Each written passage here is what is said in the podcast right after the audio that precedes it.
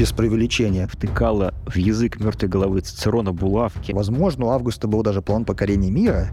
Другое дело, что мир они представляли сильно меньше. В Сирию, в Испанию, куда-то там подальше. По морю, в принципе, получалось быстрее. Клановые мафиозные разборки. Нет, в каком-то смысле более яркая личность. Добрый день! Вы слушаете подкаст Самарского университета «История на переломе». Здесь мы говорим о важнейших эпохах и кризисах, повлиявших на ход мировой истории. Меня зовут Андрей Косицын. В студии со мной сегодня кандидат исторических наук Андрей Маркелов. И обсуждать мы будем эпоху Августа, первого римского императора, чьим именем во многих странах мира сегодня называют восьмой месяц календаря. Давай перейдем к деяниям самого Августа. И первый у меня здесь вопрос в этом блоке — это кем же все-таки он приходился Юлию Цезарю? И помогло вот это родство ему в дальнейшем в политической карьере? Бесспорно. Бесспорно оно ему помогло. Давай проясним, кем конкретно он при... ну, приходился? Наверное, стоит сказать, когда родился будущий первый римский император. Звали его при рождении Гай Октавий. А, родился он в сентябре 63 года до нашей эры, когда консулом, в частности, был Цицерон. Гай Октавий, он э, сын, собственно, Гая Октавия, его звали так же, как его отца, и Атии. Атия — это племянница Цезаря. Вот, то есть получается, что Октавий приходится у нас Цезарю внучатым племянником. В принципе, семья, в которой рос Октавий, ну или молодой Цезарь, давай я так его буду называть, принадлежала, понятно, к политической элите, его отец смог добиться притуры. Это второй по значимости ранг в э, политической иерархии Древнего Рима. То есть он, к сожалению, видимо, занял бы и консулат, то есть самую почетную должность, но не смог, потому что просто умер. Имел, как я уже сказал, связи с Цезарем. И здесь сложно сказать, когда Цезарь заметил дарования политические, ораторские Октавиана, и когда он решил его, собственно, сделать наследником, это сложно сказать, но мы точно знаем, что с 40-х годов до нашей эры Цезарь планомерно делает определенные шаги, которые показывают на э, то, что он видит в нем своего наследника. Какие шаги? Ну, например, допустим, он был включен в патриции. Будучи представителем плебейского рода, он был включен в, в патрициев.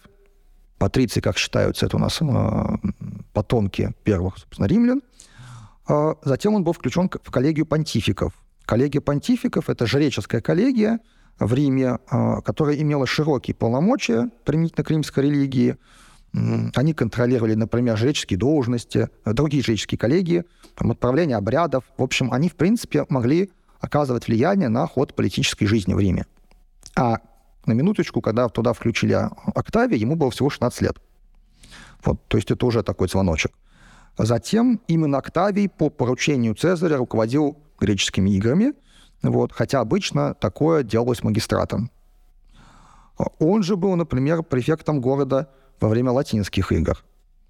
Затем во время триумфа, испанского триумфа, он э, проехал в процессии триумфальной вместе с Цезарем и стоял за ним вместе с Брутом.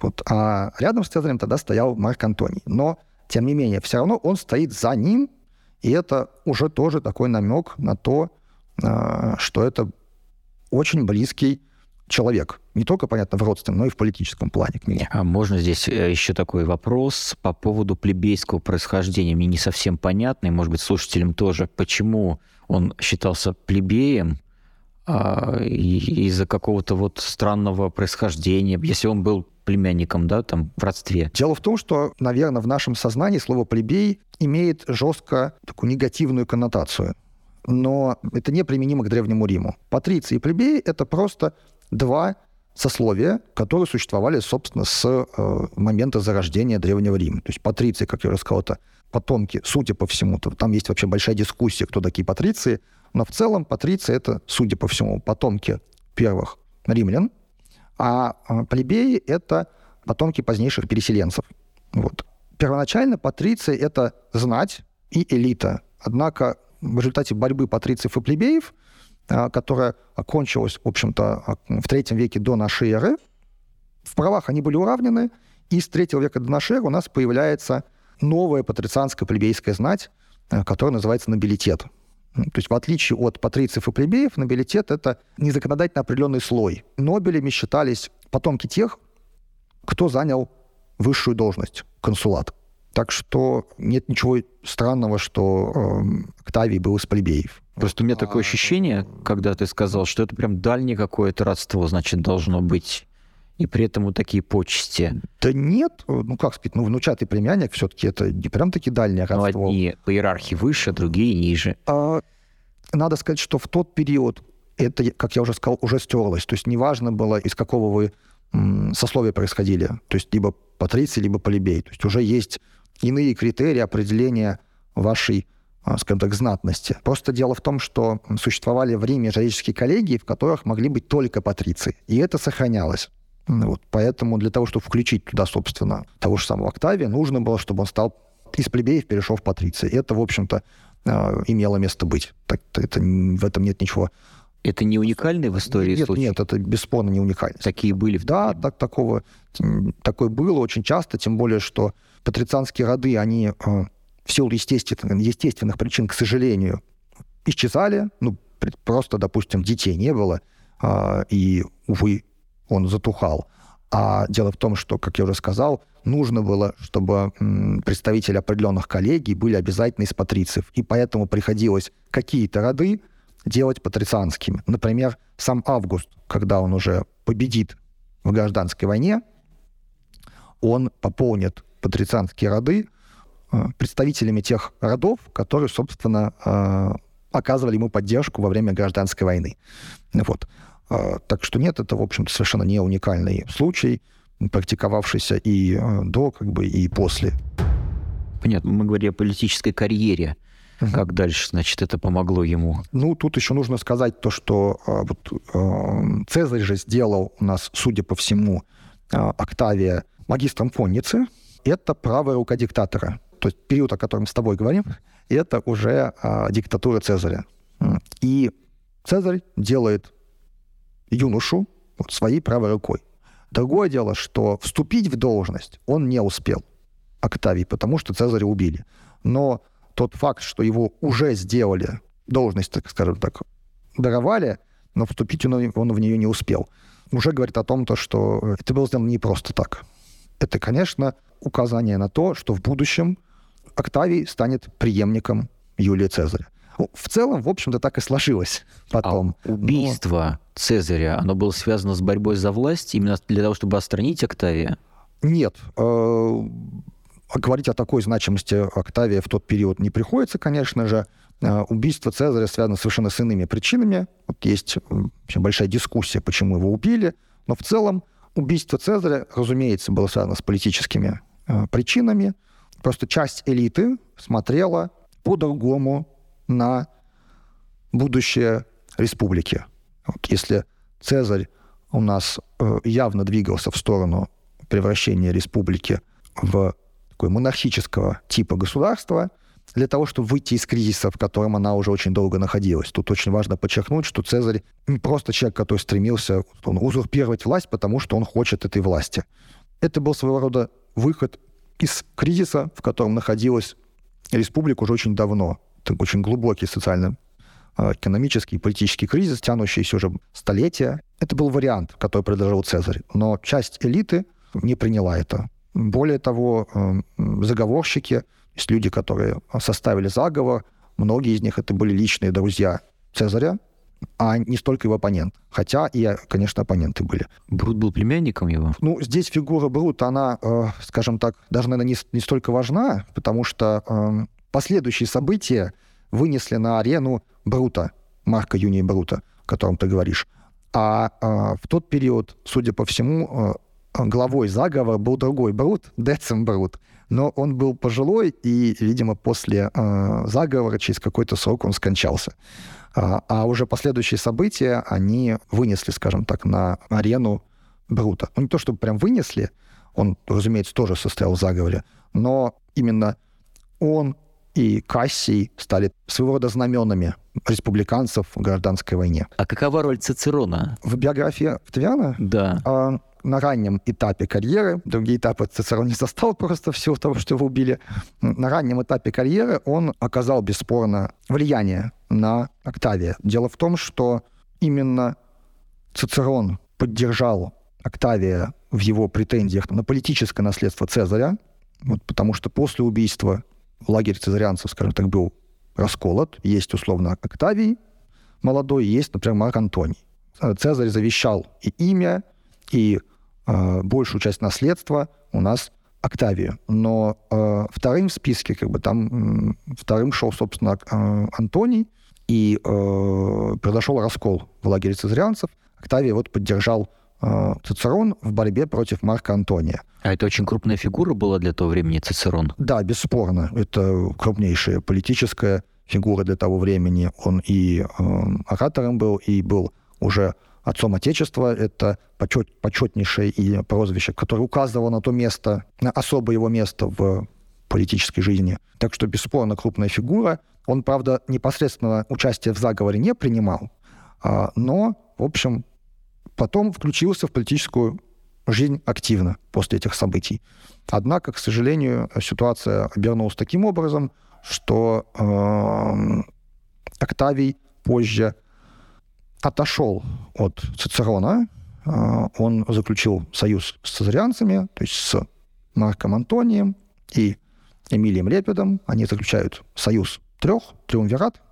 И э, после этого начинается преследование политических оппонентов. Одним из главных политических оппонентов Марка Антония был Цицерон, который до этого активно выступал с речами против Марка Антония, и э, Октавий согласился, чтобы имя Цицерона было включено в так называемые проскрипционные списки. Э, то есть списки политических э, оппонентов. Их нужно было убить и конфисковать имущество. Там, опять же, у людей, включенных в эти списки, судьба сложилась по-разному. Кто-то действительно погиб, кто-то э, выжил. Э, это отдельный разговор. А Цицерона Но казнили. Цицерона казнили, выставили голову с рукой на ростре. Это место, где выступали ораторы. Она находилась на римском форуме. То есть там, где он выступал, там же его да, тело это, было представлено? Ну, там части, получается. Это месть, месть какая-то такая? Да, разумеется, да, да, это символическая месть. Это нормально для Рима или на самом деле это очень жестокий вопиющий случай, когда вот так с политическим оппонентом расправляются? Надо сказать, что к тому моменту э, подобные расправы не воспринимались уже как что-то экстраординарное. По сути, конечно, они такими и были. Но э, период гражданских войн, которые э, тянулись, в общем-то, целое столетие с перерывами уже, они воспитали, что ли, в людях очень жестокие методы политической борьбы. Вот.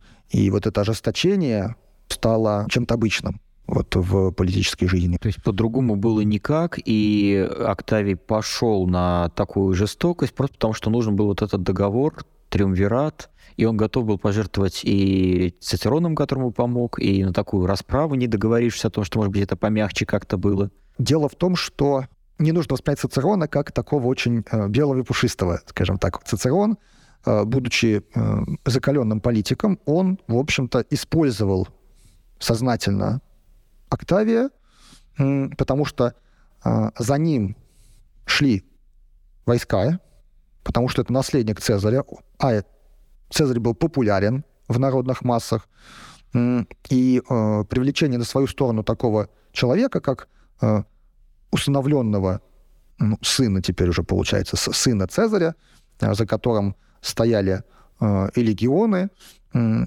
это было очень выгодно и на руку Цицерону. А, а Октавий тоже, в общем-то, конечно, а, можно сказать, использовал Цицерона. Вот, потому что он с самого начала играл, конечно, свою игру. А, и до поры до времени этот союз был выгоден. Как он перестал быть выгодным, то он пожертвовал Цицероном. Но при этом, что интересно, он сохранил о нем добрую память. А, и, а, надо сказать, в общем, судя по всему, Цицерон он действительно ценил как, а, конечно, и оратора, и политика, и политического философа. Вот. Труды его известно, что он и потом читал, но вот в, в реальной политической жизни он поступил так, как поступил. Такое ощущение, что Цицерон такой был серый кардинал, от которого важно было избавиться для новой эпохи, ну, э, чтобы он не мешал. Он не серый кардинал, кардинал но э, так как оформились уже точно группировки как бы, республиканцев и э, цезарианцев, э, понятно, что Цицерон был на стороне республиканцев.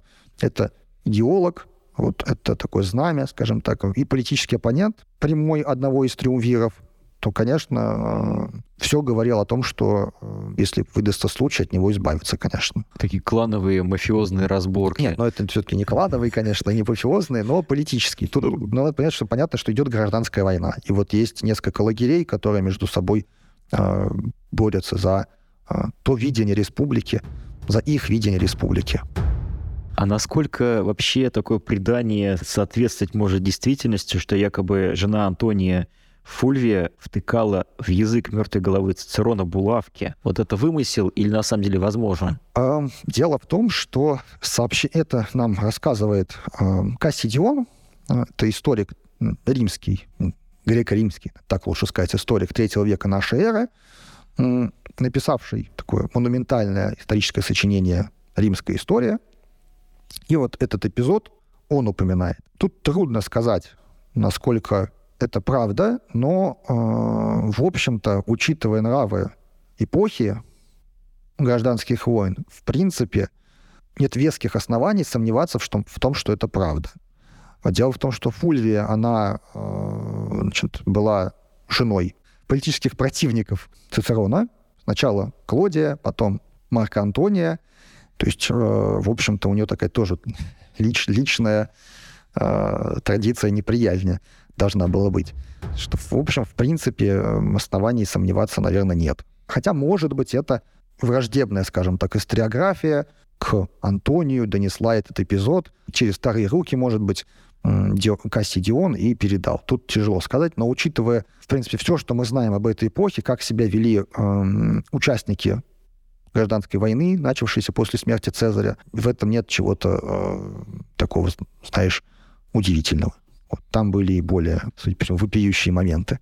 Интересно, кстати, вот какие легенды о даже не эпохе Августа, может быть, о Древнем Риме в целом, э, какие легенды, которые дошли до нас через разные свидетельства, впоследствии историки опровергли или прям вот явно поставили под сомнение? Есть такие? Ой, ну легенд, опровергнутых историками. Ну, прям яркие, вопиющие случаи. А, очень много, надо сказать. Я думаю, что это, об этом можно отдельно говорить. Ну, я, будучи все-таки исследователем, мне все в голову приходят какие-то э, сугубо научные, что ли, вещи, то есть, условно, историографические мифы, как называют их историки, которые были опровергнуты. Это, или, допустим, э, вот существовали, существовала дискуссия, и вот найден был какой-то источник, и он позволяет лучше понять некое событие. Вот, то есть мне такое, скорее всего, в голову приходит – ну, можно вспомнить, например, что наконец-то был, наконец-то решен вопрос о том, как выглядел, собственно, мавзолей Августа. А, до этого очень долго спорили, потому что тот каркас, который остался, он давал, скажем так, поле для фантазии. Вот теперь, наконец-то, провели там подробные археологические исследования и решили, как он выглядел. А, ну, или если говорить о Риме в целом, то здесь, конечно, очень много сейчас изучается прям интенсивно ранний период истории Древнего Рима. И там совершаются буквально такие э, важные открытия, ну, прям очень часто. Э, то есть то, что мы знали о раннем Риме, условно, там 50 лет назад или 30 лет назад, и то, что мы знаем сейчас, это совершенно другое. Вот совершенно по- по-иному предстает картина истории раннего Рима. Вот все, наверное, знают легенду о семи царях, да, вот так там царей, надо сказать, судя по всему, было побольше на самом деле. Мифов, которые развеяла историческая наука, э, будь то мифы, которые нам сообщают сами римские источники, там, традиция римская историческая, их достаточно много, этих мифов развеяно, э, и в том числе развеиваются историографические мифы. Все, наверное, помнят про то, э, кто спас Рим от нашествия галлов, что это были гуси. Но вот археологические исследования, которые были проведены в Риме, показывают, что нет следов нашествия галлов, их пока не могут найти никак все. Хотя якобы по описанию имеющимся у Тита Ливии, это наш главный источник, один из главных источников, рассказывающих про республиканскую историю Рима, он сообщает, что там буквально, конечно, все было подвергнуто опустошению, только цитадель выстояла, ну вот как-то не могут пока найти следов этого самого опустошения, но тут, наверное, все-таки сказывается то, что Рим до сих пор активно застраивается, и копать археологам там достаточно тяжело. Но, может быть, что-то будущее исследования нам принесут. А если мы говорим про Августа, то здесь после э, большого количества исследований э, мы знаем основания реальной власти Августа, э, что это были, в частности, армия, э, финансы, что он был действительно самым богатым человеком Рима после того, как захватил казну Египта. Знаем э, лучше его титулатуру, понимаем.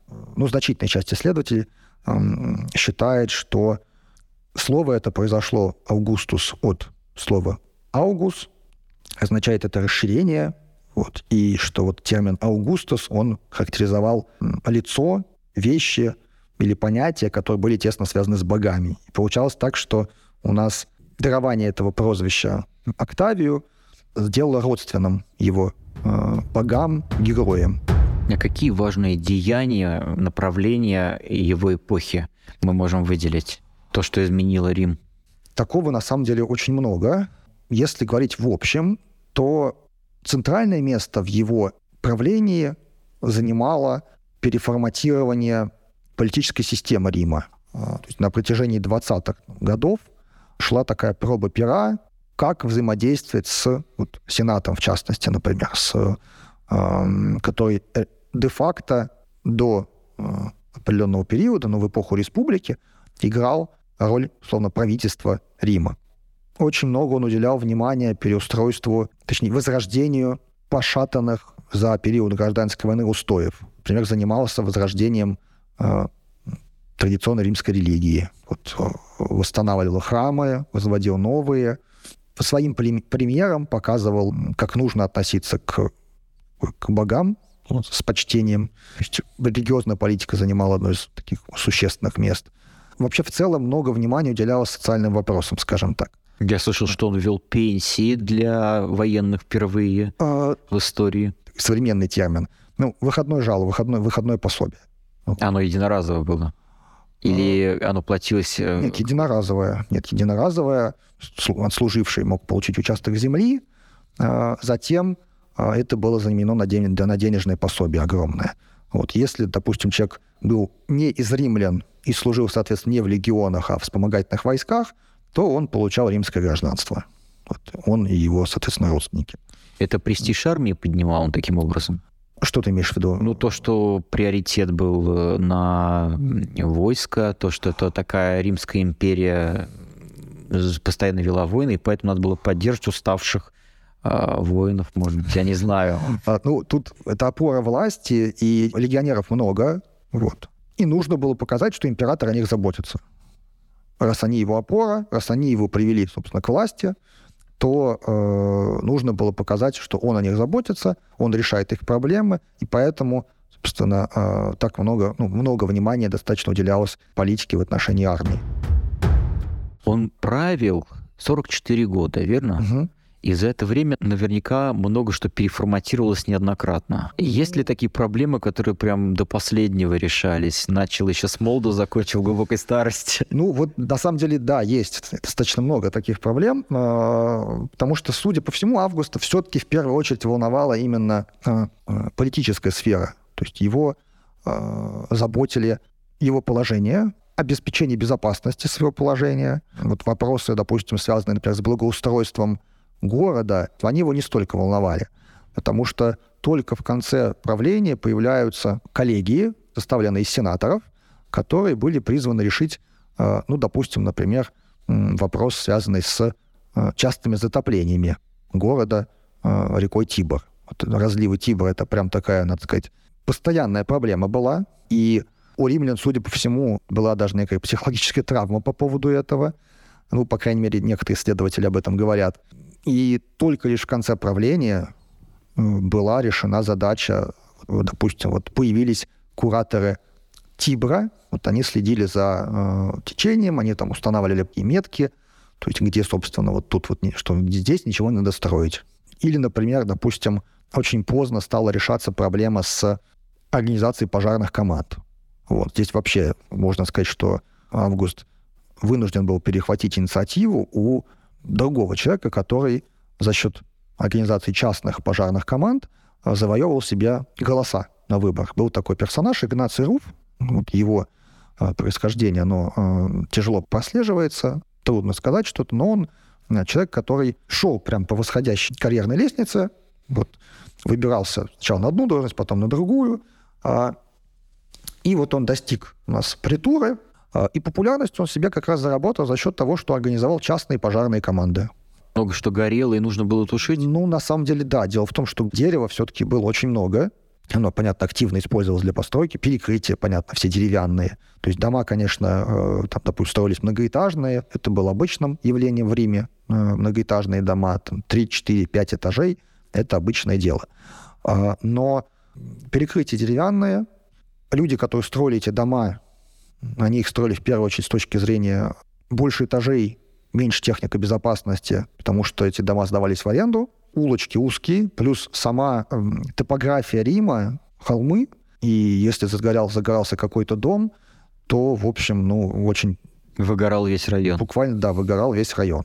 И э, это была такой постоянной проблемой, но вот Игнаций Руф на этом себе заработал политический э, вес, и это позволило ему добиться даже притулы. Он хотел получить консулат, э, правда, э, не соблюдая положенный промежуток между двумя должностями. Там был закон, по которому нужно было подождать некоторое количество лет, э, и затем ты имеешь право снова избираться на следующую должность. Но вот он хотел пренебречь этим, и в итоге поплатился. А как его жизнь закончилась? Печально. И все из-за из этого? Из-за этого, да. То есть он в наглую нарушил правила, и Август, ревностно относившийся к людям, которые пытаются распространить свое влияние на жителей города Рима, на городской плебс, в общем, отреагировал очень серьезно. Тем более, что и Руф, конечно же, повел себя совершенно неправильно. Он уже даже стал угрожать консулу, который отказался ставить его кандидатуру на выборы, впрямую угрожать. И что его было печально, он в тюрьме погиб. Вот. А, но зато потом Август организовал у нас пожарные команды. Многие проблемы, говорю, решались, скажем так, вот возникает какая-то проблема, он ее решает. А какого-то плана, касающегося вот улучшения общественного благоустройства, изначально его, судя по всему, не было. Вот он вызревал постепенно только. Но надо сказать, что в целом, конечно же, Рим при Августе сильно изменился. А вот, э, и недаром он говорил, что принимал Рим кирпичным, а оставил мраморным. То есть при Августе Рим отстроился очень сильно, и немалую роль в этом сыграл, например, сподвижник, ближайший друг и, можно сказать, соправитель Августа. Это Марк Агриппа. Вот он э, отвечал во многом за те постройки, которые возводились в Риме. Так что город, в общем, приобрел действительно другой вид. Он стал выглядеть как столица империи уже средиземноморской. Ну окей, вопрос мой вот в чем. Я читал, что Августа вообще подолгу годами могло не быть в столице, пока он ездил по провинциям. То есть, получается, он какую-то систему э, наладил, да, которая сама собой функционировала. Случались ли какие-то проблемы из-за того, что его в столице не бывало так долго? Да, проблемы случались. Он отсутствовал действительно э, достаточно ну, часто. Нельзя сказать, что прям очень часто, потому что есть, например, такой император Адриан, за которым закрепилась слава такого путешествующего императора. Вот. Но Август тоже много путешествовал. По необходимости, так, например, с 26 по 24 год он был в Испании, там вел боевые действия против племен, которые лишь только номинально подчинялись империи. А затем с 22 по 19 год он совершил большое турне так, по восточной части империи – опять же, в связи с э, управленческой необходимостью, уже нет никаких, никаких войн он не вел, но нужно было реорганизовать э, определенные вещи. И, наконец, с 16 по 13 год, это все до нашей эры, он был в у нас Галлии тоже занимался реорганизацией провинции. Несколько лет отсутствовал, но это все в начале, скажем так, в первую половину правления. Затем он присутствовал в Риме всегда, и тут надо сказать, что проблемы которые имели место быть, когда он отсутствовал, а, случались только в начале его правления, когда политическая система еще не устоялась. Вот я уже говорил о, допустим, том же самом Игнации Руфе. Он решил активизировать свою деятельность, когда Августа не было в столице. В 22 году у нас были беспорядки в Риме, когда а, Август ранее сложил в себя полномочия консула, потому что это он уже очень долго им был, а, и решил освободить эту должность. Он получил нужные полномочия, ему больше не нужно было занимать эту должность консула, но случившиеся в Риме э, проблемы, разлив Тибра, проблемы с потом случившееся моровое поветрие, какое мы не знаем, но, видимо, какая-то эпидемия. И из-за этого у нас не запахивались поля. Отсюда, так как основа экономики, это, конечно, в первую очередь аграрный сектор, то, соответственно, недоедание, голодание. А Рим это уже, ну, э, здесь есть большие проблемы с определением количества населения, потому что статистики у нас нет, но это явно там подмиллионное, на судя по всему, население, и в городе проблема с едой, население резонно решило, что проблема на них обрушилась, потому что августа нет, и август у нас сложил себя полномочия консула. Они стали требовать, там, чтобы ему диктатуру дали. Ну, э, кончилось все в итоге благополучно, скажем так. Но в первый период правления августа а, особенно с 22 по 19 год, часто случались такие волнения. Благополучно это вырастили хлеб как-то, успокоили, ну, привезли чего-то, дети дали. Благополучно, а, что а, в том смысле, что действительно была решена проблема с поставками хлеба, продовольствия. И он ради этого вернулся? Нет. Или... Тут он и э, Марк Агриппа решали эти проблемы. Вот, то есть он и его ближайший сподвижник. А как коммуникация строилась? Вот он уехал там не знаю, в Сирию, в Испанию, куда-то там подальше. А как потом э, коммуникация, как была устроена? Письмами. Письмами. И как долго вот до столицы из отдаленных провинций доставляли эти письма? Ну, дело в том, что при августе была создана такая государственная почта, как обычно переводит этот термин, курсус публикум. Установлены станции, где курьер мог поменять лошадей, вот, и переменяя лошади, лошадей на определенных станциях, могут достаточно быстро, конечно, добраться до столицы. Но это, разумеется, а, быстро не с нашей точки зрения, не, не по нашим меркам. То есть, не, ну, несколько, пара месяцев, допустим, два месяца. Спокойно. Ну, то есть все это функционировало вплоть до конца 19 века, так же точно, как и в Риме? Э, ну, я тут не специалист, но, судя по всему, да. Но другое дело то, что все-таки при римлянах была создана империя, части империи соединялись между собой сетью дорог. Вот. И плюс на этих дорогах стояли эти станции, где у нас э, курьеры там, меняли лошадей. То есть за счет вот, хороших дорог, по многим из которых до сих пор проходят европейские магистрали, то есть только они просто сверху лежат, э, и за счет этой системы смены лошадей более-менее относительно быстро получалась корреспонденция. Плюс нужно сказать то, что по морю тоже осуществлялась, конечно, коммуникация, и быстрее, судя по всему, именно по морю было доставить какое-то письмо. Потому что дороги, в принципе, мыслились как первоначально для переброски войск. Вот поэтому, если у вас там условно идет пара легионов плюс еще обоз, это, конечно, растягивалось на количество, на большое расстояние, вся эта масса людей, то попробуйте в этом объехать ее с, на лошади. Так что вот либо по дорогам, ну, либо по, по морю. По морю, в принципе, получалось быстрее. Дороги да, были я... очень узкие. Да ну, широкие? да ну нет, дороги достаточно широкие были. И там существовала определенная система даже укладки дорог. Потом э, создавались, например, даже там дренажные канавы, э, чтобы это все не подмывалось в случае каких-то там, если дорога проходит, например, ну, там, где снег, например, или дожди у нас, а, понятно, везде идут. То есть дренажные канавы были. А затем возводились еще такие э, по обоим сторонам дороги рвы, для того, чтобы какие-то там шайки бандитов, если они, они, понятно, имели место быть, тут, скажем, контроль государства над территорией, он был, конечно, не настолько силен, как вот в настоящей, в современную э, эпоху, в новейшую историю. Но э, государство делало все возможное для того, чтобы усложнить жизнь таким людям, занимающимся э, нехорошими делами.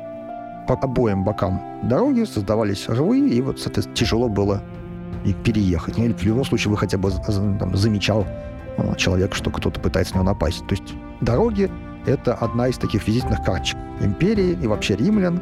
Так что нет, они были очень качественные и, и широкие. Вот, там спокойно э, разъезжались две повозки больших. В этом плане римляне действительно мастера были э, строительства магистралей дорожных.